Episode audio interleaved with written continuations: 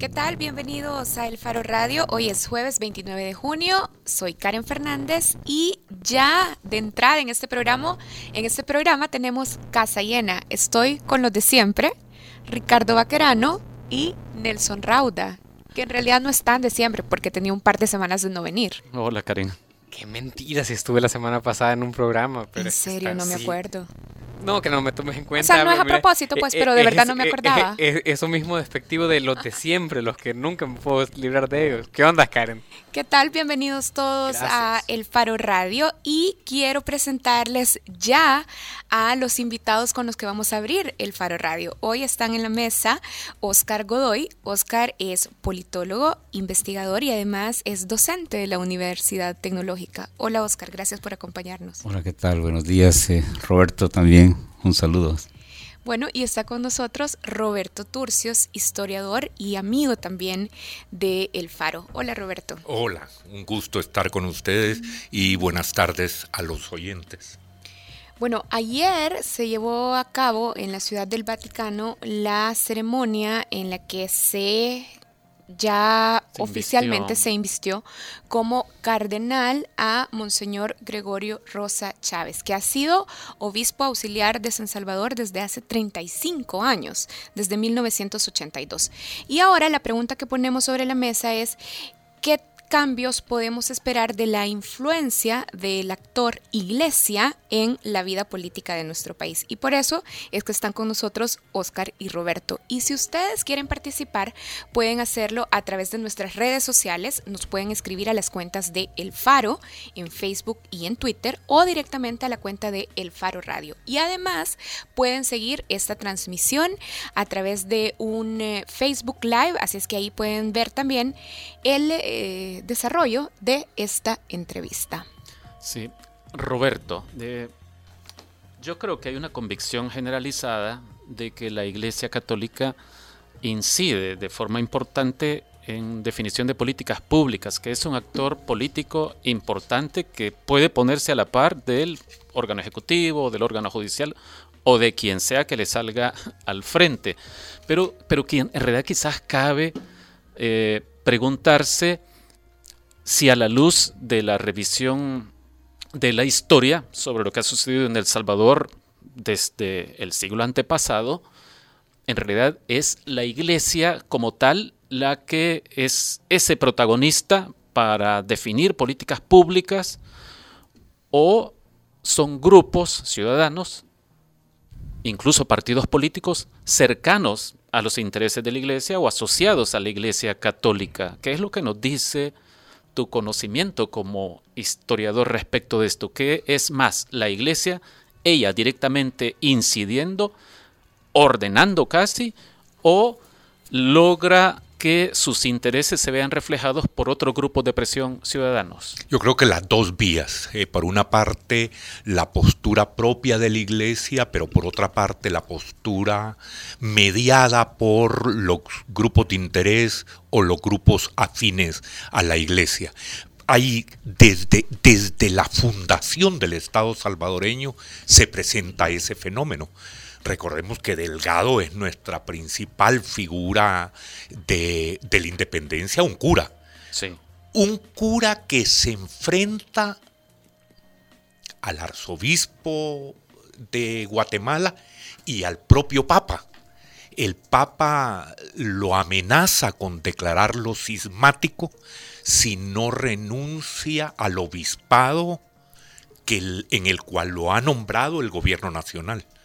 Es decir, que Delgado estaba representando intereses, en este caso nacionales, ante el poder de la iglesia, porque se estaba, estaba ocupando un cargo que normalmente estaba reservado al Papa. Entonces, ese es un caso extremo, ¿no? Eh, creo que siempre en la evolución histórica vamos a encontrar esa, esa conflictividad. Los, los curas que responden a intereses locales y a su sentido de doctrina y a su vez a los lineamientos del Vaticano no necesariamente en armonía. Monseñor Romero no necesariamente estuvo en armonía, sino algunas veces casi amonestado públicamente por sus posturas. Resumiendo, creo que encontramos distintas vertientes para que se llegue a la posición local de la iglesia. Pero esta tiende a estar, sin duda alguna, a pesar de las diferentes causas, es un inmenso poder en el país y, va a seguir. Y diría vos, Roberto, que el poder político eclesial ha ido en disminución en la medida en que pasan las décadas eh, o se ha mantenido estable a lo largo del último medio siglo, qué sé yo. ¿Cuál es una, una descripción rápida de cómo es esa curva de influencia política de la Iglesia Católica? Yo creo que se ha mantenido, creo que se ha mantenido, desde cuándo? Desde desde la fundación del Estado. La fundación del Estado salvadoreño es incomprensible sin tener presente el lugar que ocupa el liderazgo eh, de los curas en, en, la ciudad.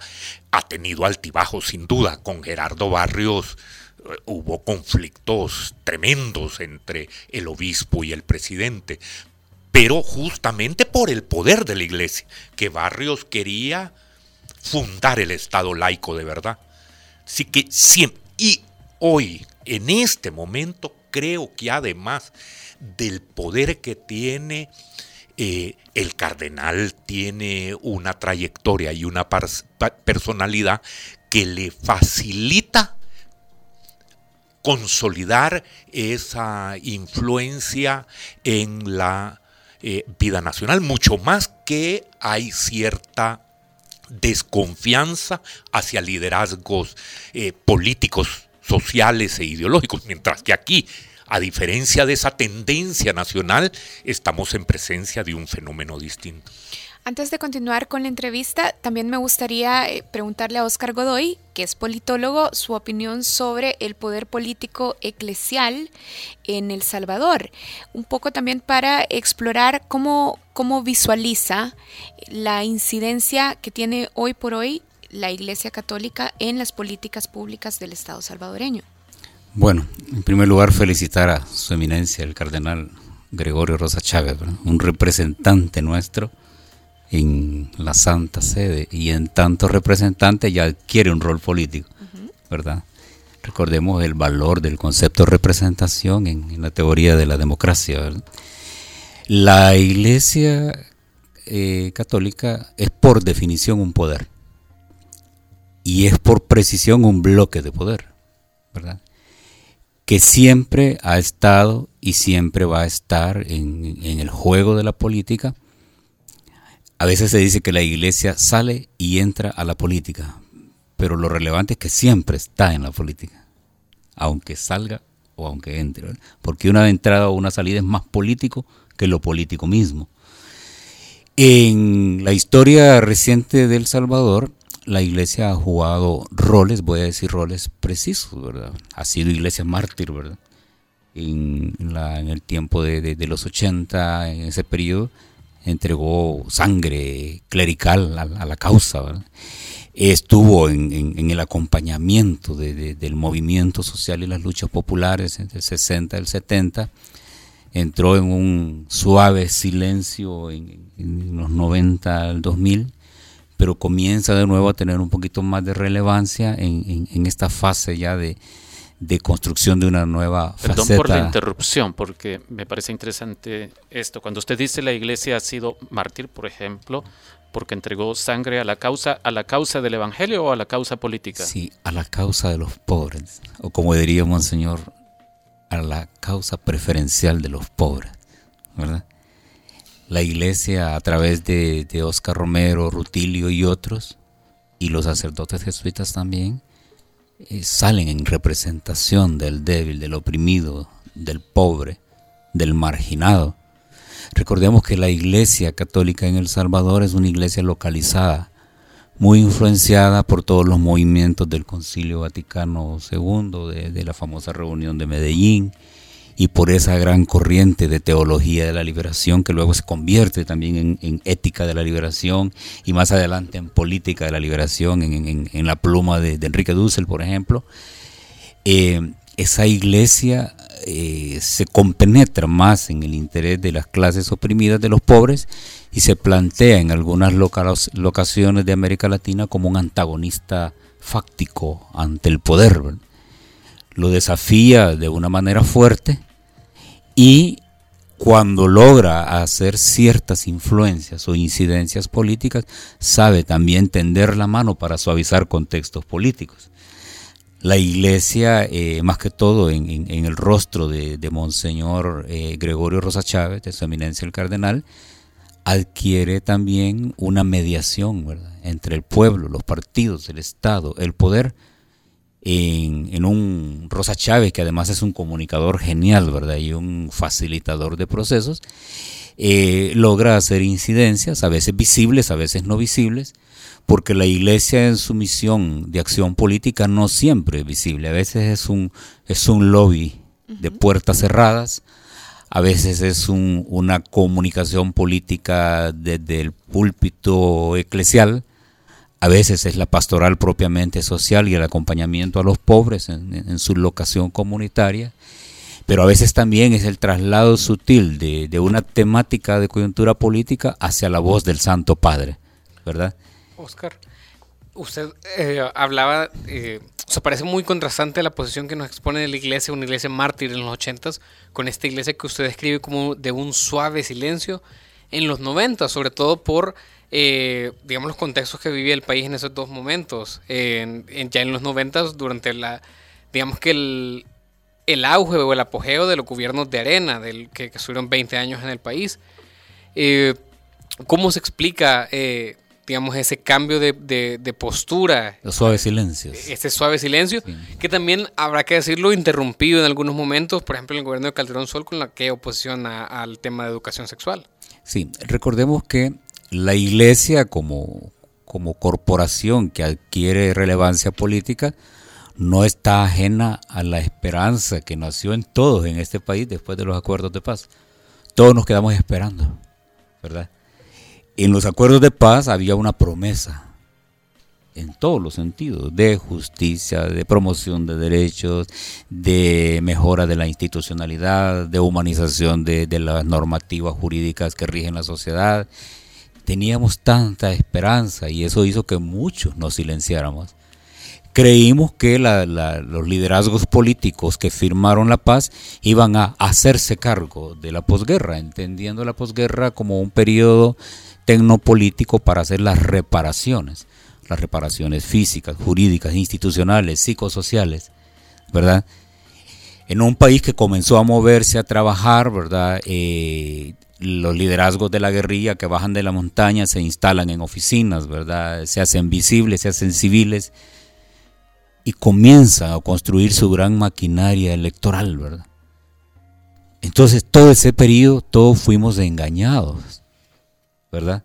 La iglesia no está ajena a ese engaño ingenuo, ¿verdad? De todos, porque todos les creímos a los políticos de que iban a hacer la gran reparación y nos iban a dar una patria nueva, eh, tal como el ideario de los acuerdos de paz lo hacía suponer, ¿verdad?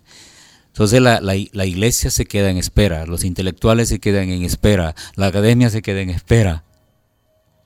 Los políticos que tenían que haberse hecho cargo de la gran transformación del país abandonaron lo político estratégico y se concentraron en lo político electoral. El fruto de la sociedad que tenemos es esa renuncia a hacer política estratégica y esa asunción directa de la política electoral como una posición pragmática para acceder a factores de poder. Cuando nos damos cuenta, el tiempo pasó, no pasó lo que tenía que haber pasado. La iglesia entonces toma una nueva voz, la academia toma una nueva voz, los intelectuales una nueva voz, los partidos la misma voz. ¿Mm? Roberto, a la luz del, ámbito de incidencia de la Iglesia Católica que ustedes nos han perfilado muy brevemente y recordando el ejemplo que ponía Nelson de cómo la Iglesia Católica pudo frenar el manual de salud eh, sexual y reproductiva para los jóvenes que habían diseñado Ministerio de Educación y Ministerio de Salud eh, durante el gobierno de Armando Calderón Sol. Y si uno lee la Constitución de la República y lee lo que dice sobre la Iglesia Católica y sobre el campo de la fe, podemos concluir que esta incidencia política es ilegítima, por no decir inconstitucional, pues eso le corresponde a la sala. Es ilegítima, es un, un, abuso del recurso que tiene, del recurso de influencia que tiene en la gente. O, no creo, ¿No? ¿No? creo que sea ilegítima. Tal vez en algunas ocasiones sea ilegal, ¿verdad? Pero como un cuerpo, un cuerpo religioso con pronunciamiento político-ideológico, allí se, se logra la pertinencia o no de sus pronunciamientos. Esa es una cosa. Una segunda cosa que no podemos olvidar respecto a esta inquietud que Nelson mencionaba y a este hecho, la iglesia no es una, nunca. Sí. La iglesia es diversidad, siempre lo ha, lo ha sido. Y siempre esa diversidad le ha permitido una solvencia con, eh, en el diálogo con los actores políticos. Entonces, aún en este momento, yo, yo, le encuentro un gran sentido a eso que tú mencionaste, mucho más en este momento. En un momento de guerra de pandillas en El Salvador, el, el, el, rol que puede desempeñar la iglesia como una fuerza religiosa, pero con gran influencia política, ideológica y social, eh, podría resultar muy bueno para el país. Entonces apoyémonos en esto que vos acabas de mencionar. La iglesia es diversa. Vamos a ver. Ahora tenemos un papa liberal, me atrevería yo a decir, y además El Salvador cuenta con un cardenal de un signo diferente dentro de la iglesia a lo que ha predominado en los últimos, en, en más de las últimas dos décadas, desde cuando en 1995 asumió como arzobispo Monseñor Fernando Sáenz Lacalle. Entonces, la pregunta es esta, ¿el nombramiento de Monseñor Rosa Chávez como cardenal puede suponer un viraje en la calidad o en la dirección de la incidencia política de la Iglesia en El Salvador? Yo creo que lo puede aumentar. Claro, ahí depende mucho de cuáles van a ser las funciones que le encomiende el Papa eh, a Monseñor. Pues yo creo que la trayectoria de Rosa Chávez es idónea para el aporte al país. Me parece que mm, una personalidad muy serena, muy dialógica, eh, no estridente en contra de nuestras costumbres y deportes nacionales, eh, podría ser un, aporte, creo. Y eh, sin duda alguna, fíjense, dentro de lo que estamos hablando y Oscar mencionaba, el, el, único hecho, el único hecho en el que un actor externo logra poner en fila a los partidos políticos es la iniciativa contra la ley de minería que lideró el arzobispo de San Salvador no Rosa Chávez. Sí. Eh, pero la, pero la pregunta es si puede esperarse un viraje en el signo de la incidencia política, es decir, si aquella incidencia para vetar un manual de salud sexual y reproductiva eh, es una cosa que puede ir quedando en el pasado debido a que hoy eh, los planetas que están alineados tienen un pensamiento distinto. pero en esa materia sin duda alguna en, esa, en lo del aborto. Exactamente, allí el cardenal será eh, línea recta conforme los dictados del Papa. Si el Papa modula, sin duda alguna que él modulará, pero yo creo que en ese campo tenderá a mantenerse firme con las orientaciones del papado, que están muy claras. y creo que probablemente este Papa signifique ciertos virajes en ese punto. Es insostenible los escándalos de pedofilia eh, eh, en la iglesia. Hoy mismo está asumida su responsable de las finanzas. Ha tenido que salir a la carrera porque a enfrentar cargos. Yo creo que ahí es muy probable que veamos en, en la cuestión de la incorporación de las mujeres al sacerdocio, de la castidad, del voto de castidad de sacerdotes y de eh, más claro no lo ha podido expresar él. ¿Quién soy yo para juzgar a LGTBI? Es, hay virajes y creo que el cardenal Rosa Chávez va a estar muy en línea con las posturas papales. Y teniendo en cuenta, Oscar, esta alineación, digamos, entre el Papa y el cardenal, ¿qué cambios espera usted que ocurran en el discurso entonces de la Iglesia Católica a nivel local? Ya Roberto decía, hay algunas posiciones que no son negociables, por ejemplo, el asunto del aborto. Pero ¿qué cambios específicos espera usted en el discurso entonces de la Iglesia Católica local? Bueno, comencemos interpretando la, hermenéutica del nombramiento de, Rosa Chávez, ¿verdad?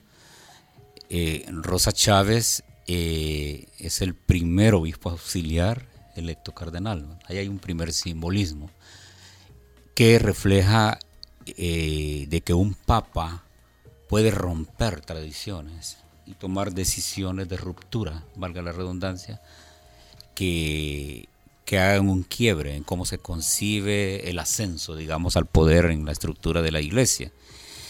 En el caso de, Monseñor Alas, eh, desde él se va a transmitir el carácter de la obediencia, la disciplina y la humildad, ¿verdad? Porque tiene que aceptar, pese a su posición de jerarquía, que, que uno bajo de la estructura de él sube, ¿verdad?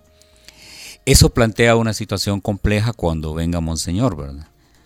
Porque de facto Monseñor vendrá con un, con un mayor poder, digamos. Su presencia sola es un poder superior al obispo nuestro, ¿verdad? Eso debe entenderse en esa clave. El Papa está comunicando algo ahí y que creo que hay que dejarlo de tarea. ¿Qué quiere comunicar el Papa cuando hace ese juego político en la toma de, decisión? Eh, Monseñor dice, yo asumo... Perdón, este pero ¿por qué no tratamos de resolver ya la tarea con usted si lo tenemos aquí? quiero terminar el hilo para voy a volver Vaya, pero queda planteado qué significa entonces para usted que el Papa haya roto con la tradición. Excelente. Entonces, el otro punto es que Monseñor dice, eh, yo recibo este nombramiento que yo creo que es para Monseñor Romero. Ahí también hay una toma sutil de distancia, ¿verdad? Quizá en algún momento de preguntarse qué haría Romero en mi condición hay una despersonalización, ¿verdad? Porque si yo asumo en nombre de Monseñor Romero la investidura, me estoy haciendo a un lado y estoy elevando la presencia de Monseñor como símbolo, ¿verdad? Con todo su contenido ético, con todo, su contenido de luchas, con toda su pragmática de intervención pastoral en la conflictividad del país, ¿verdad? Podemos tener un cardenal diciendo, en el nombre de Romero puedo hacer esto, ¿verdad?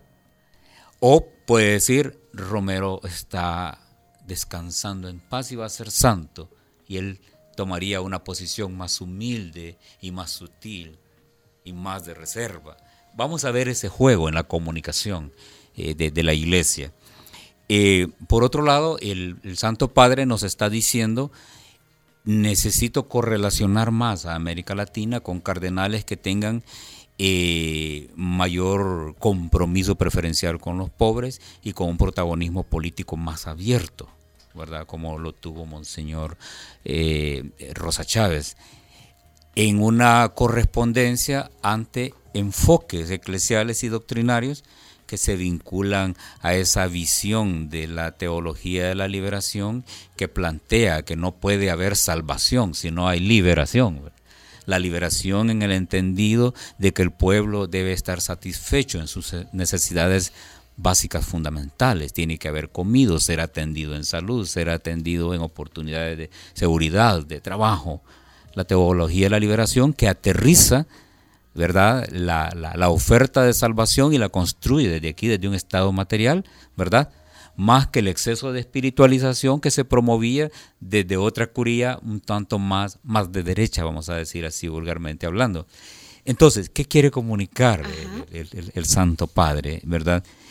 Estoy haciendo un quiebre de cómo debe enfatizarse la percepción y el tratamiento de lo político en El Salvador quiero a través de un cardenal irradiar a otros países de la región como Guatemala, eh, Nicaragua, Costa Rica, Panamá, de esa visión de compromiso más abierto con los pobres y quiero preparar una, una visión eh, de que se puede romper con los paradigmas morales este, ortodoxos, que ese es el drama en que se encuentra hoy la iglesia en países como nuestro, cuando eh, la concepción de una moral social muy espiritualizada y estrictamente apegada a, la palabra bíblica puede romperse e interpretarse de otro modo. Quizás un poco para volver al asunto de por qué este nombramiento que rompe con las estructuras tradicionales y con la jerarquía tradicional. Veamos un poco, por ejemplo, del discurso de Monseñor Gregorio Rosa Chávez. Ha sido obispo auxiliar durante 35 años, desde 1982, y nunca había sido elegido como obispo, ¿verdad? Como arzobispo, como la máxima figura de la iglesia a nivel local. En el 99, cuando Francisco Flores asumió la presidencia, la ahora cardenal Rosa Chávez decía esto, parafraseándolo un poco, espero que este gobierno se caracterice por un gran énfasis en lo social, porque está claro, decía, que los regímenes anteriores han estado marcados por un desinterés hacia los más pobres o con los más pobres. Y esto no puede seguir así. Roberto, ¿de qué manera este discurso, por ejemplo, estos discursos reiterados de Monseñor Gregorio Rosa Chávez que se oponían a los gobiernos de Arena, podrían explicar que nunca haya sido elegido arzobispo? No sé, de, veras no, no, no sé, no me atrevería a darte respuestas creo que eh, él, si bien ha tenido jerárquicamente una posición subordinada, eso es indiscutible, pero de mucha presencia política. Quizá el cura con mayor presencia política en El Salvador y con mucho conocimiento político.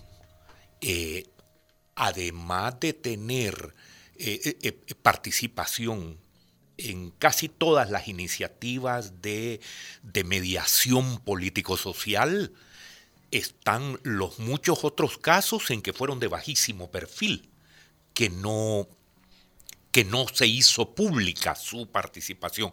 Entonces, lo que estoy tratando de situar es, si bien jerárquicamente ha tenido un lugar subordinado indiscutible, políticamente ha tenido una presencia central, tanto así que a mí me llamó la atención que una de las declaraciones de él en Roma fue que el Papa le había dicho cosas muy hermosas. Tendremos que esperar para conocer cuáles son las misiones precisas que el Papa le asigna. Si están acá o si están en otro lado. Ojalá estuvieran acá, porque creo que puede ser un liderazgo para el momento que estamos viviendo eh, muy ecuánime, pues me parece. Déjame reformular la pregunta de Karen. Eh, es decir, eh, la historia, ¿qué es lo que evidencia?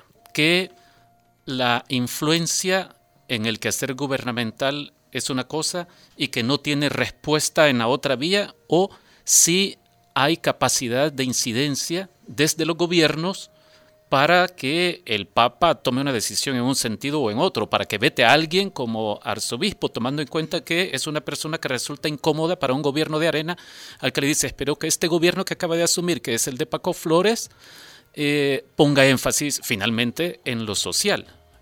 Es decir, los gobiernos han tenido esa capacidad de diálogo y de influir en la decisión de la iglesia. Sí la han tenido, pero yo, yo pueda que esté un poco desorientado hoy, ¿verdad? pero no la veo en este caso.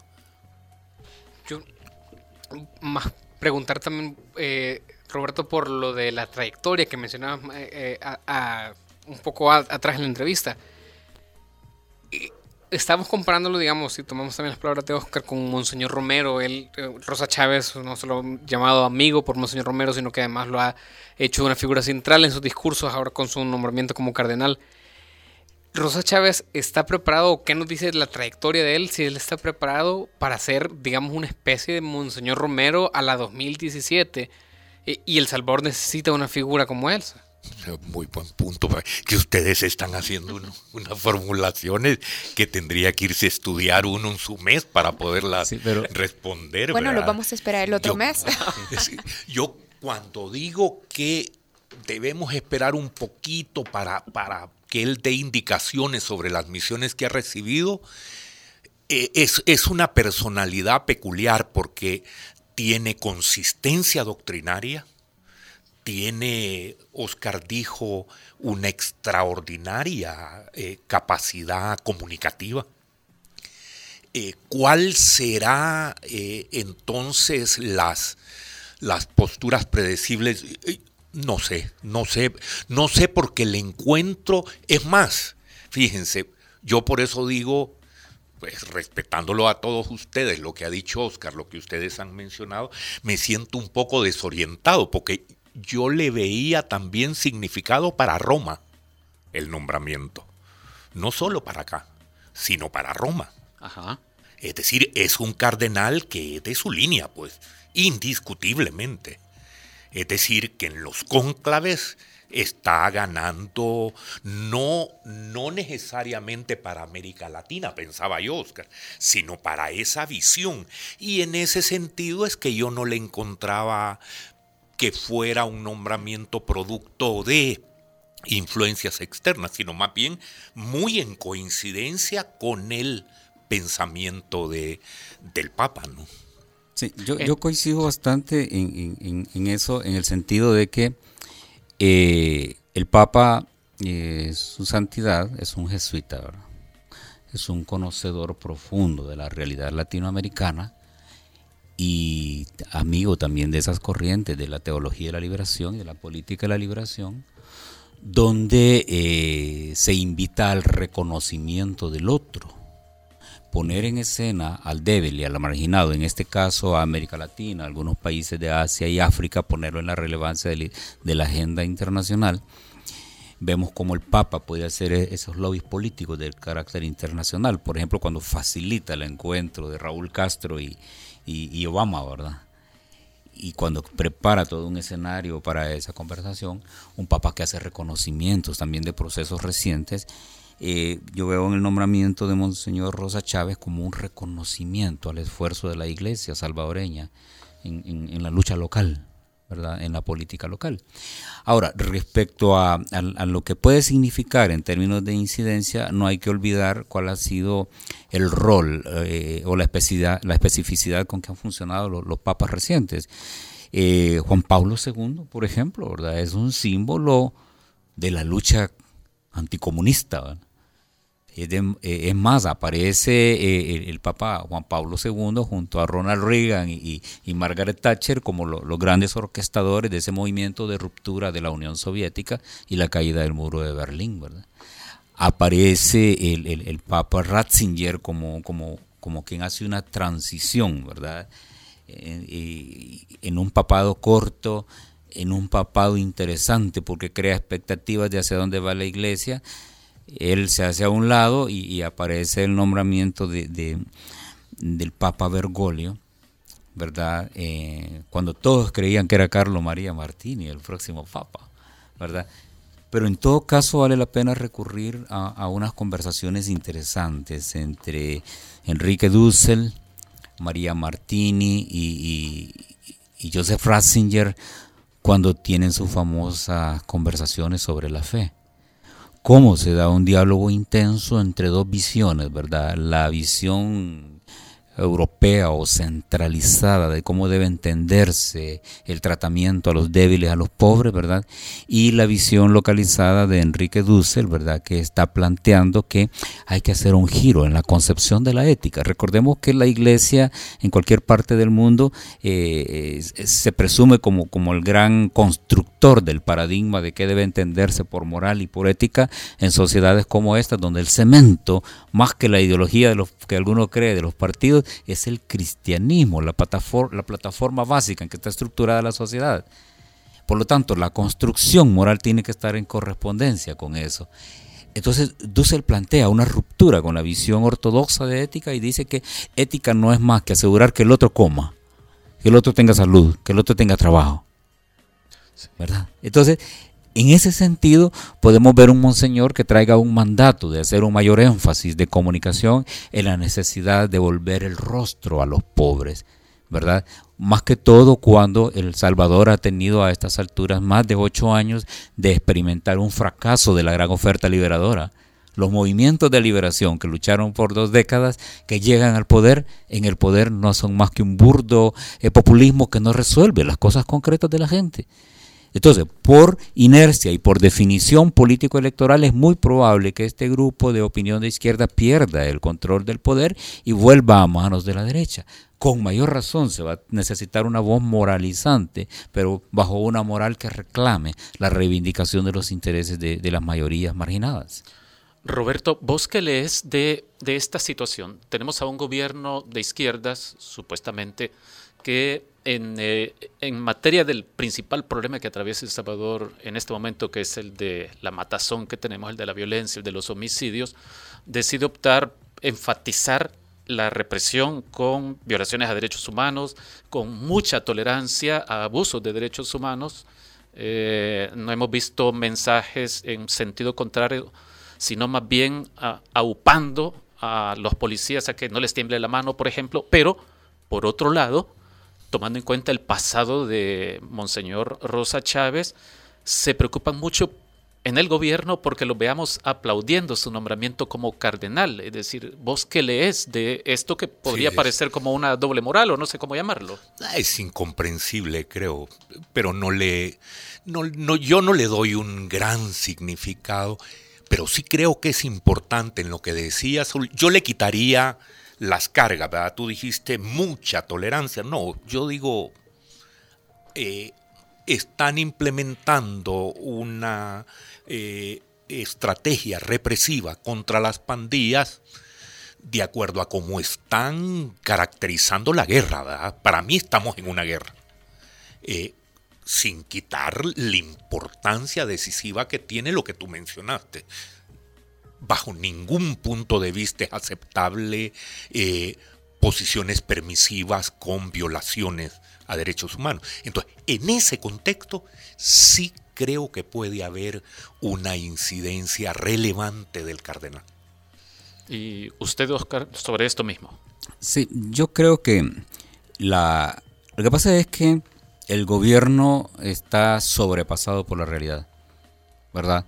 Es un grupo político que se preparó por años para la hipótesis de gobernar desde la toma total del poder por la vía de las armas, en una estructuración de poder donde no hay otros grupos, ¿verdad? Y el, el Estado tiene un aparato total de control. Cuando la izquierda llega a gobernar, haciéndolo por la vía electoral y bajo la construcción de la democracia occidental, no puede implementar su visión de Estado, su visión de gobierno, ¿verdad? Entonces, eh, cae en todo eso que hemos visto en todos estos años, pues, de no entender la realidad, de tomar acciones que no le funcionan, en lugar de evaluarlas, hacerlas a un lado, tomar otras que le fracasan, toma otras, toma otras, toma otras. Entonces, la improvisación como la marca fundamental de la gestión de gobierno una iglesia vigilante que, tal vez no le dice nada todavía, pero ya lo empezó a ver, ¿verdad? Eh, un pueblo que está reclamándole eficacia, le está reclamando eficiencia, eh, un, desmontaje de la esperanza liberadora, ¿verdad?, que se tenía en estos agrupamientos políticos. Entonces, la, iglesia puede estar viendo que se puede estar vaciando la concepción ideológica de, estos grupos y van a ser, va a ser necesario poner una voz superior, una voz moralizante, cohesionadora, facilitante, una iglesia del lobby que hable con otros poderes cuando uno de, los voceros del poder puede estar perdiendo protagonismo en la práctica. Bien, bueno, entonces vamos a dejar ya agendada cuando salgan. Sí, para la continuación de esta entrevista. La continuación de la entrevista para el próximo mes. Pero queremos agradecerles por ahora a los dos por habernos acompañado. Han estado con nosotros Roberto Turcios, historiador, y también ha estado conversando con nosotros Oscar Godoy, politólogo, investigador y docente de la Universidad Tecnológica. Gracias a ambos. Muchas gracias. Les felicito por la iniciativa y ojalá fuera, no, son dos días hoy, ¿no? Que fueran todos los días de la semana. Ah, no, no, sí. si querés anotarte para... A Oscar. Gracias, muy amable. Participación. Y un saludo a la audiencia. Bueno, gracias a todos los que estuvieron participando también a través de Twitter. Camilo Velado decía que habláramos sobre la influencia, que estableciéramos el asunto de la influencia actual de la Iglesia Católica en, El este Salvador. Exacto. Y estuvimos hablando un poco de, eso, de hecho, al principio de la entrevista. También Isma comentaba y decía que si la Iglesia se apega, por ejemplo, a la Biblia, es esperable, y Roberto también lo decía, que no ceden algunos temas como el asunto de el aborto o de las reivindicaciones que exige la comunidad LGBTI. Ya regresamos en el Faro Radio. Recuerden que ustedes pueden participar a través de nuestra cuenta de Twitter, arroba el Faro Radio. Ya volvemos.